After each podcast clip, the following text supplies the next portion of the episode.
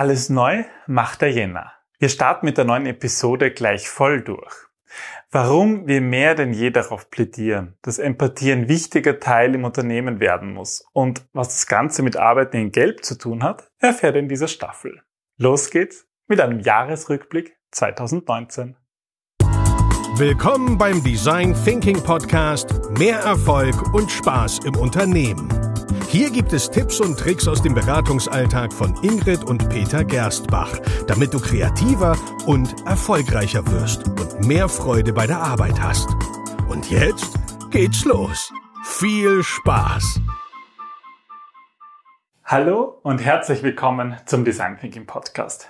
Mein Name ist Peter Gersbach und gemeinsam mit meiner Frau Ingrid freue ich mich, euch hier wieder begrüßen zu dürfen. Wir besprechen hier einmal in der Woche Erfahrungen aus unserer Design Thinking Praxis und heute geht es um ein ganz besonderes Thema. Als Neujahrsfolge wollen wir ja mit euch unsere Erkenntnis aus dem Jahr 2019 teilen. Und es geht doch gleich los. Hallo Ingrid. Hallo Peter, hallo liebe Zuseher und hallo liebe Zuhörer. Ja, diesmal sind wir auch mit Video dabei, so wie letztes Jahr. Ähm, es ist immer ein bisschen aufwendig, so ein Video zu machen. Hm. Das ist so quasi mein ähm, Weihnachtsgeschenk für Peter, der immer Videos drehen will. Ja, aber es ist tatsächlich wesentlich aufwendiger, als nur das Audio zu machen. Deswegen schaffen wir das nicht wöchentlich, aber zumindest einmal im Jahr. Zumindest die Neujahrsepisode nehmen wir per Video auf. Also hier ist sie. Könnt ihr sie, wenn ihr den Podcast hört, äh, könnt ihr sie auf YouTube ähm, ansehen oder auf unserer Webseite ilovedesignThinking.com. Wir freuen uns, dass ihr dabei seid und wünschen euch gleich mal ein schönes, erfolgreiches und alles Gute im neuen Jahr. Ja, für euch das perfekte Jahr 2020. Für jeden ist das unterschiedlich, glaube ich, die Neujahrsvorsätze und was für ihn, für sie das Wichtigste ist. Und für uns ist es wichtig, dass wir euch ähm, dabei unterstützen können, dass ihr mehr Spaß und mehr Erfolg im Unternehmen habt. Und darum geht's nicht nur in dem Blog und in unseren Workshop und Trainings, sondern vor allem auch in diesem Podcast. Genau, in der letzten Episode haben wir über Neujahrsvorsätze gesprochen. Ich hoffe, ihr habt keine getroffen, Aha. sondern habt euch die anderen Tipps angenommen, aber vielleicht habt ihr auch ein paar Themen, die ihr tatsächlich jetzt aus diesem Podcast mitnehmen könnt. Das würde uns sehr freuen. Genau, na dann starten wir gleich los. Ja, ähm, ich habe vorhin gesagt, dass Videos aufnehmen viel Energie kostet und ich bin eigentlich froh, dass wir es nicht durchgezogen haben, dass wir immer Videos machen, weil ich glaube, wir hätten diesen Podcast sonst nicht geschafft. Ja, das war ein echt toughes Jahr. Und um Energie geht es auch in unseren ersten, ähm, ja, erste Erkenntnis aus dem Jahr 2019. Ähm, und zwar haben wir uns ein bisschen Gedanken gemacht. Gerade der Herbst war bei uns schon sehr, sehr intensiv. Mhm. Wir waren wirklich müde. Jetzt in der Weihnachtszeit haben wir das so richtig gemerkt und haben viel geschlafen, mhm. viel ausgeruht. Was kostet eigentlich dich so viel Energie bei deiner Arbeit?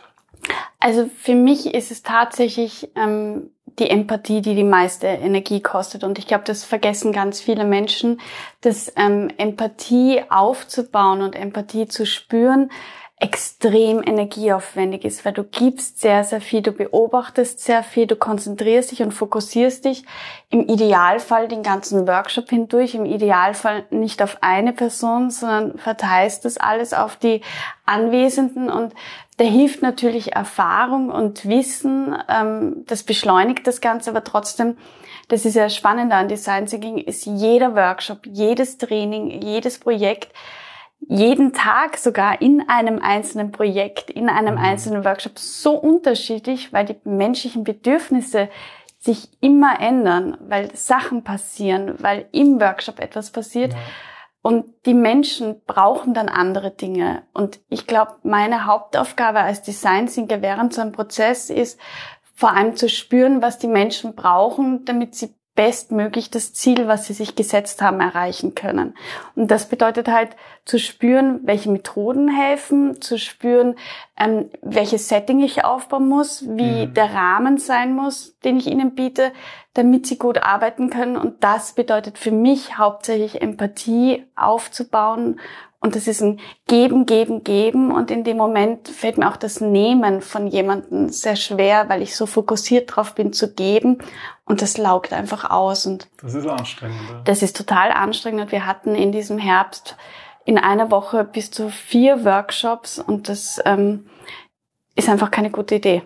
Ja, und das haben wir wirklich gemerkt, dass man gerade auch für Design Thinking und wirklich eine Moderation, wo es um Veränderung geht, Ja. dass man da einfach wirklich voll da sein muss, dass das sehr, sehr anstrengend ist. Das wussten wir natürlich in den anderen Jahren auch schon, aber wir haben diesmal gemerkt, dass es auch blöd ist, wenn man irgendwie über diese Grenze geht, Ja. wo man selber auch sagt, man kann, man kann jetzt 100 Prozent geben, dann merkt man irgendwann, irgendwann geht's nur noch mit sehr viel mehr Aufwand. Naja, weil diese Grenze, ähm, du musst ja auch diese Energie wieder irgendwo aufladen und ähm, das passiert nicht über Nacht. Also über Nacht zu sagen, okay, ich schlafe und dadurch kann ich Energie aufladen, das ist bei Design Thinking und bei Empathie einfach nicht so.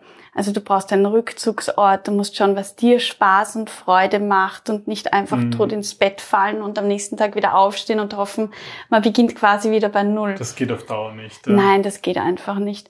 Aber spannender fand ich gar nicht, ähm, das am eigenen Körper zu spüren, weil wir wissen das, wie du sagst, ja eh schon. Nach zehn Jahren sollten wir das auch wissen, sondern auch, was das mit den Teilnehmern macht. Und ähm, wir haben in diesem Jahr ja den Fokus ganz, ganz, ganz stark darauf gelegt, dass die Masterstudenten vor allem sehr viel selber bei fremden Personen machen müssen und sich sehr viel schneller in neue Situationen einfügen müssen, weil das ist einfach so im Und diese. Empathie einfach wirklich üben. Und ähm, da kam dann so, ähm, verdammt, das ist ja mehr als nur Post-its herumzupicken oder herumzuschieben, sondern ich muss wirklich, wirklich spüren, was die Leute brauchen. Ja. Und das ist, da hilft dieses reine Methodenwissen nichts. Das, das ist einfach, also natürlich ist es gut, wenn wir die Methoden kennen und dafür bringen wir Hm. Methoden bei, aber ähm, die beste Methode wirkt nichts, wenn ich sie falsch anwende oder einsetze. Ja. Und da gibt's halt so, auch so viele unterschiedliche Definitionen, was ist eigentlich Design Thinking. Hm. Und ich glaube, in den Köpfen von vielen, die mal dabei waren, war irgendwie so, ja, Bunte Prototyping, Post-its basteln und und- viele Post-its. Ja. Und, und das ist sozusagen wirklich Design Thinking. Und auch wenn das alles wichtig ist und tatsächlich auch ja einen, einen wichtigen Effekt hat, dieses manuelle Arbeiten, das Visualisieren Das, der ja, Arbeit, ja. das, das Schwierige ist dann doch irgendwie diese Empathie für den Kunden Hm. aufzubauen. Eigentlich einerseits für die Teilnehmer als Moderator, aber auch für die Teilnehmer für den Kunden. Na, absolut, klar, ja. Ja, und das war eigentlich so für uns eine, eine wichtige Erkenntnis, dass das Energie kostet. Ja. Dass man da gut mit seiner eigenen Energie haushalten muss. Und dass man sie einfach nicht über Nacht aufladen kann wieder. Also dass es einfach nicht reicht, wirklich zu sagen, ich gehe schlafen oder ich esse was Gutes, sondern da, da gehört so viel mehr auf diese Reserven wieder zu füllen. Mhm.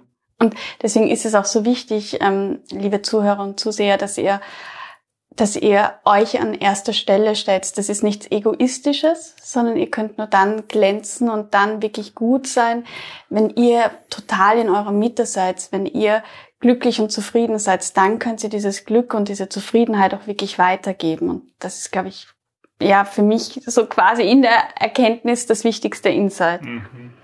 Ja. Und auch wenn man selber lernen will, wenn man selber sozusagen ähm, nicht nur seine Arbeit macht, sondern darin noch besser werden will, wirklich Erfüllung finden will. Und meine Definition von Erfüllung in der Arbeit ist, dass es eine sinnvolle Arbeit ist. Hm. Dann heißt es aber auch, dass man dabei lernen muss. Und Ja. das ist schon die zweite Erkenntnis. Es geht irgendwie ums Lernen und wie man lernt. Und ich glaube wahrscheinlich auch diese Konfrontation mit, mit Überforderung teilweise und mit sehr viel Arbeit und schon mehr als man eigentlich kann, hat uns irgendwie gezeigt, dass man dann nicht mehr wirklich gut lernen kann. Und da gibt es ja dieses Drei-Sektoren-Modell, das finde ich hier ganz hilfreich ist. Hm. Äh, Man sagt, es gibt irgendwie so die Komfortzone. Und in dieser Komfortzone Da geht's uns super. Da Da sind wir Garfield mit Lasagne an einem Sonntag im Bett. Und das ist natürlich praktisch, weil das braucht relativ wenig Energie. Mhm. Also zum Beispiel bei uns ist das so, in der Komfortzone Design Thinking zu machen, sehen wir bei anderen und bei uns selber ist zum Beispiel, wenn man immer wieder dieselben Methoden Ja. macht, die man schon 50 Mal gemacht Wenn man hat. nur noch runterspult. Also zuerst dieses und dann jenes und dann kommt die Person und dann kommt die Empathy Map und so. Einfach das runterspulen. Und das Mhm. ist okay, ja, aber da entsteht nichts wirklich Neues, Bahnbrechendes. Deswegen ist die Frage, ist das wirklich okay, weil du daraus auch nicht lernst? Ja, und die außerhalb dieser Komfortzone nennt man das in diesem Drei-Sektor-Modell das ähm, die Wachstumszone. Mhm. Das heißt wirklich dort, wo ähm, ja, wo Lernen möglich ist, wo man immer ein bisschen mehr macht, als halt das eigene Komfort ist. Sich ein Und- bisschen mehr überfordert? Genau, ja. Aber man muss halt auch aufpassen, dass man nicht zu weit kommt, weil es halt dann auch noch die Zone gibt, wo Panik entsteht Mhm. wo wirklich etwas komplett Neues ist, wo man plötzlich ja, Panik bekommt oder drauf und dran ist, Panik zu bekommen. Und das will man an sich vermeiden, weil man in dieser Panik halt dann nicht Da kannst mehr du nicht mehr lernen, nein, weil da bist du zu da. Also bei Panik passiert es, dass wir eigentlich nur noch flüchten wollen.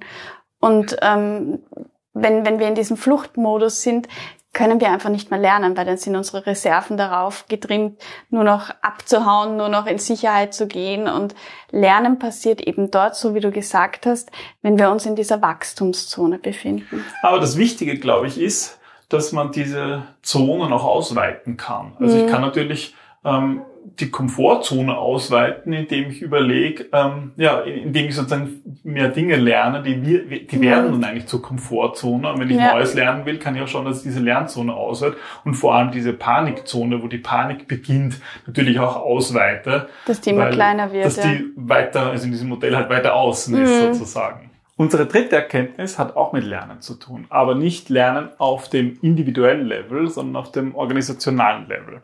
Wir machen ja eigentlich auch relativ viele Trainings und viele Workshops. Unser Anspruch ist halt immer, dass die ähm, Menschen, mit denen wir arbeiten, nicht nur jetzt ein Problem gelöst bekommen, sondern irgendwie auch Handwerkszeug bekommen, wie sie, wie sie Design Thinking als Problemlösungsmethode einsetzen können. Ja, also wir ähm, sagen auch, wenn wir ein Training machen, dass wir ein internes Problem lösen wollen, einfach weil das dringlicher ist für Menschen. Also es ist viel anschaulicher, wenn sie ein Problem, was sie auch betrifft, wirklich erarbeiten und daran arbeiten. Und ähm, für uns ist Design Thinking, das ist ganz, ganz wichtig, ein Mindset, ein, ein Lebensgefühl. Und da geht es eben nicht darum, nur die Methoden kennenzulernen, sondern es regelmäßig anzuwenden.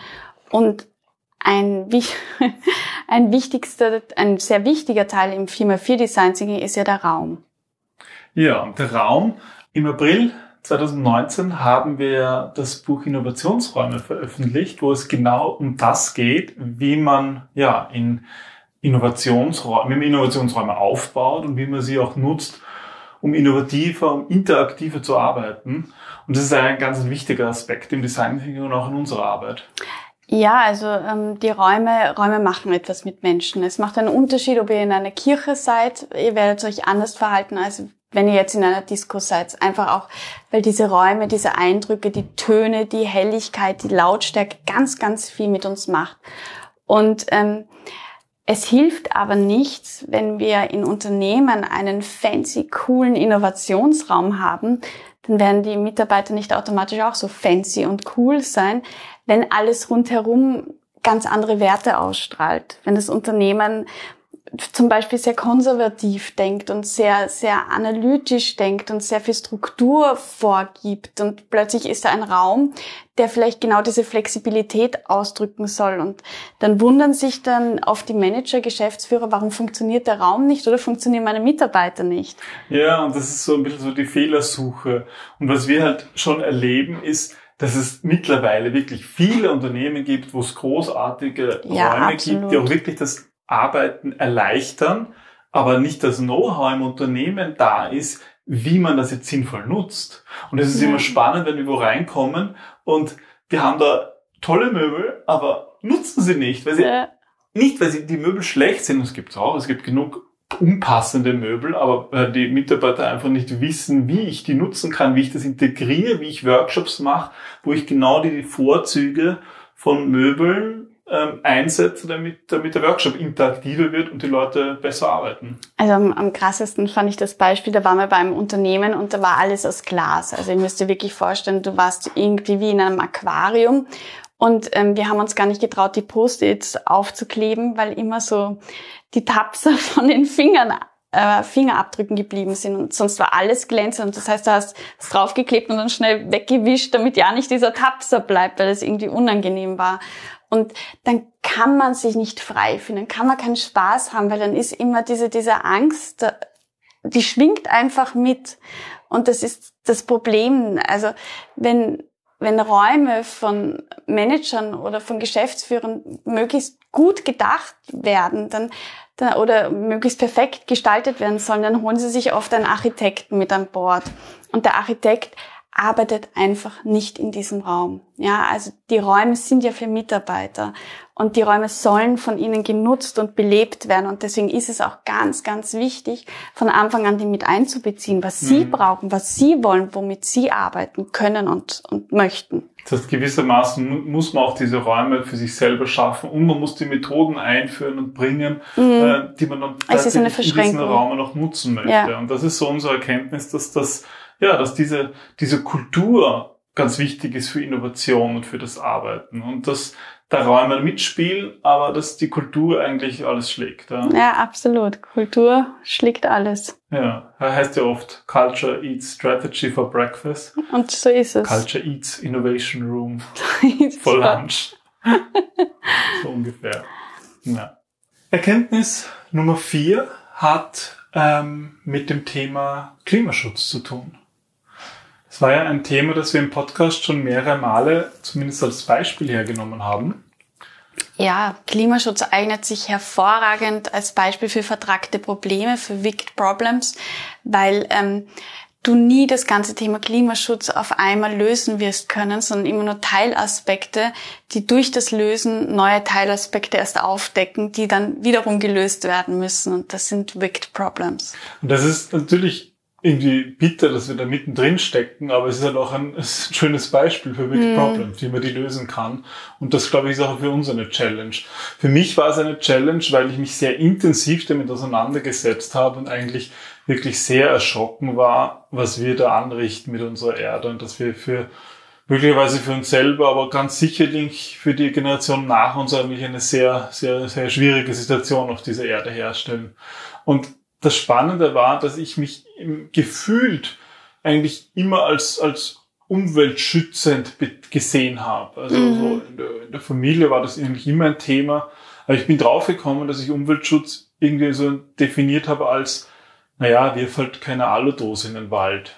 Etwas Sichtbares. Ja, irgendetwas Sichtbares in der Land. Da ist so klar, dass das irgendwie nicht gut ist, weil dann hat man halt da so viel Müll und schaut irgendwie blöd aus. Und ja, klar, das geht dann vielleicht noch Sachen in den Boden und so, aber das war für mich irgendwie so, ohne drüber nachzudenken, ohne drüber zu reflektieren, war das für mich Umweltschutz. Und äh, unsere Klimakrise wird halt durch CO2 und andere Treibhausgase ausgelöst, die halt nicht sichtbar sind. Und wo es nicht darum geht, etwas nicht wegzuwerfen oder es in den Mistkübel zu werfen, sondern eigentlich schon auch sein Leben umzustellen. Und das hat mich eigentlich zu einer, in eine sehr selbstkritische Phase geführt, weil ich halt realisiert habe, dass ich nicht ähm, so gelebt habe, wie eigentlich alle Menschen leben sollten, damit diese Erde weiterhin existiert. Und ich finde, Selbstkritik ist da auch dieser, dieser wichtige Punkt, weil es darum geht, die eigenen Handlungen zu hinterfragen, um, und da sind wir eigentlich wieder äh, ganz vorne beim zweiten Punkt, um zu lernen. Mhm. Und bei mir ist es halt, ich glaube, das ist halt so eine existenzielle Krise, zumindest für die, die es schon erkannt haben, dass es halt bei mir irgendwie äh, mich wirklich fertig gemacht hat. Ja? Diese Aussicht, dass wir einfach diese Erde für uns Menschen vermutlich ziemlich, wahrscheinlich sogar über, über einen Punkt hinweg zerstört haben, dass wir eigentlich nicht mehr zurück können. Deswegen ist es wichtig, das eigene Handeln zu hinterfragen, zu reflektieren, daraus zu lernen. Und für mich ähm, war eigentlich bei diesem Punkt so wichtig zu erkennen, dass es noch mehr Design Thinking braucht, noch mehr. Also ich glaube, ich kann mit Fug und Recht behaupten, sehr gut darin zu sein, Empathie aufzubauen, zu spüren, was die Bedürfnisse der Menschen sind und ähm, mich dort gut einzubringen. Und ich glaube, ich mache die Welt ein bisschen besser, indem ich diese Fähigkeit noch verstärkter einsetze und da auch im Klimaschutz ein bisschen mehr einsetze. Und ähm, wir haben ja auch eine, eine Podcast-Episode dazu gemacht, zu den ähm, Sterbestadien nach Kübler-Ross, die man ja dann auch umlegen kann. Was macht das in Krisen mit uns aus, diese fünf Stadien?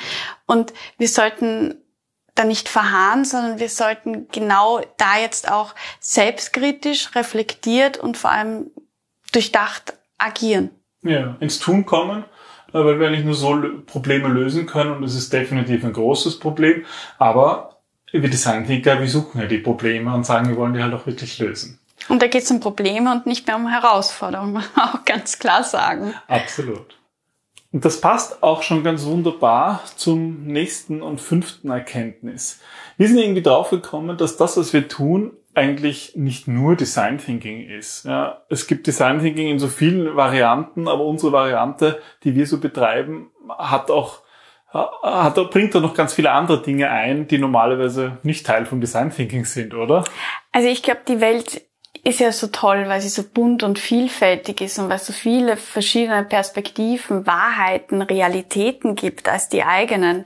Und ähm, wir haben beschlossen, dass wir das eben, dass wir zwar seit über zehn Jahren nichts anderes als Design Thinking machen und leben und inhalieren, aber eigentlich ähm, geht es darum, die ganze Arbeitswelt zu verbessern, das Mindset, aber eben auch die Räume, die Menschen, die Trainings, das, das ist so viel mehr als nur eine Methode. Ähm, aber im Wording der Menschen ist Design Thinking schnell in einer Schublade drin, eben in dieser Methoden- und Prozesse-Schublade. Und auch in dieser Innovationsschublade. Ja? Es geht ja. um Innovationen, um etwas Neues. Aber in unserer Arbeit geht es häufig einfach nur darum, Probleme zu lösen und doch die Menschen wieder ein bisschen da zurückzuführen, irgendwie, ähm, wie man sinnvoll arbeitet miteinander. Wie arbeitet man in, mit Teams im 21. Jahrhundert? Und ja, wir sind jetzt im Jahr 2020. Und im Jahr 2020 schaut Arbeit anders aus und wird immer wieder neu definiert. Und da wollen wir mit Design Thinking einen, einen Schritt drauf auf, auf die Menschen zugehen, dass sie wieder mehr Freude in der Arbeit haben, dabei aber auch erfolgreicher sind, wieder mehr Sinn verspüren. Und wenn wir das alles tun, das kann man eigentlich gar nicht mehr Design Thinking nennen, oder? Wir nennen das ähm, Arbeiten in Gelb, weil wir sicher unschwer schon erkannt habt, ist Gelb unsere Lieblingsfarbe und Gelb steht für Kreativität, für Selbstständigkeit, für Entwicklung. Und deswegen ist es unsere Mission, eigentlich für 2020, aber natürlich auch für die Jahre, für die darauffolgenden Jahre, dieses Arbeiten in Gelb zu leben, vorzuleben, zu zeigen, wie, wie das sein kann, wie Spaß macht, ähm, wie tolle Ergebnisse das bringen kann und ähm, ja, mehr Arbeiten in Gelb in Unternehmen in die Herzen der Menschen zu führen. Ganz genau. Und was das genau bedeutet, das wird es in den nächsten 52 Episoden im Jahr 2020 geben. Wir werden, denke ich, weiterhin wöchentlich einen Podcast machen und hoffe natürlich, dass ihr dabei seid. Das würde uns sehr freuen, wenn auch nicht ähm, in ähm, visueller Optik, sondern ja, in auditiver. Vielleicht kann ich vielleicht den noch überzeugen. Ich glaube nicht, aber Aber nachdem wir hier glauben. immer unsere Tiere haben, die uns hier ins Bild laufen und dann besonders unruhig sind, ist es vielleicht wirklich besser, wir machen daraus weiterhin auch einen Audio-Podcast. Schauen wir mal. Ich hoffe, ihr habt ähm, aus unseren Erkenntnissen etwas mitnehmen können. Wir würden uns natürlich interessieren, ähm, was ihr, was eure, eure Erkenntnisse aus 2019 waren, ob vielleicht auch ähnliche dabei waren oder ganz andere Themen, die euch wichtig sind. Und vielleicht, ja, könnt ihr, ähm, ihr könnt es uns schreiben, ihr könnt es auf YouTube im Video als Kommentar hinterlassen. Ähm, und wir freuen uns auf jeden Fall von euch zu hören, sind gespannt, ähm, welche Fragen oder Herausforderungen ihr auch 2020 für euch seht, wo wir euch unterstützen können. Jederzeit gerne einfach melden. Und dann ja. ja, wir bedanken uns für ein Jahr des Zuhörens in unserem Podcast. Wir haben so viele neue Abonnenten gewonnen und viele neue Freunde und Interessenten an unserer Arbeit und das, das ergibt, das ergibt uns den Sinn, warum wir das hier alles machen. Ja, wir wollen ein bisschen mehr Arbeiten in Geld in die Unternehmen bringen. Das ist unsere Mission für 2020 und darauf freuen wir uns schon. Vielen Dank fürs Dabeisein. Ja, und dann sage ich bis zum nächsten Mal. Tschüss. Tschüss.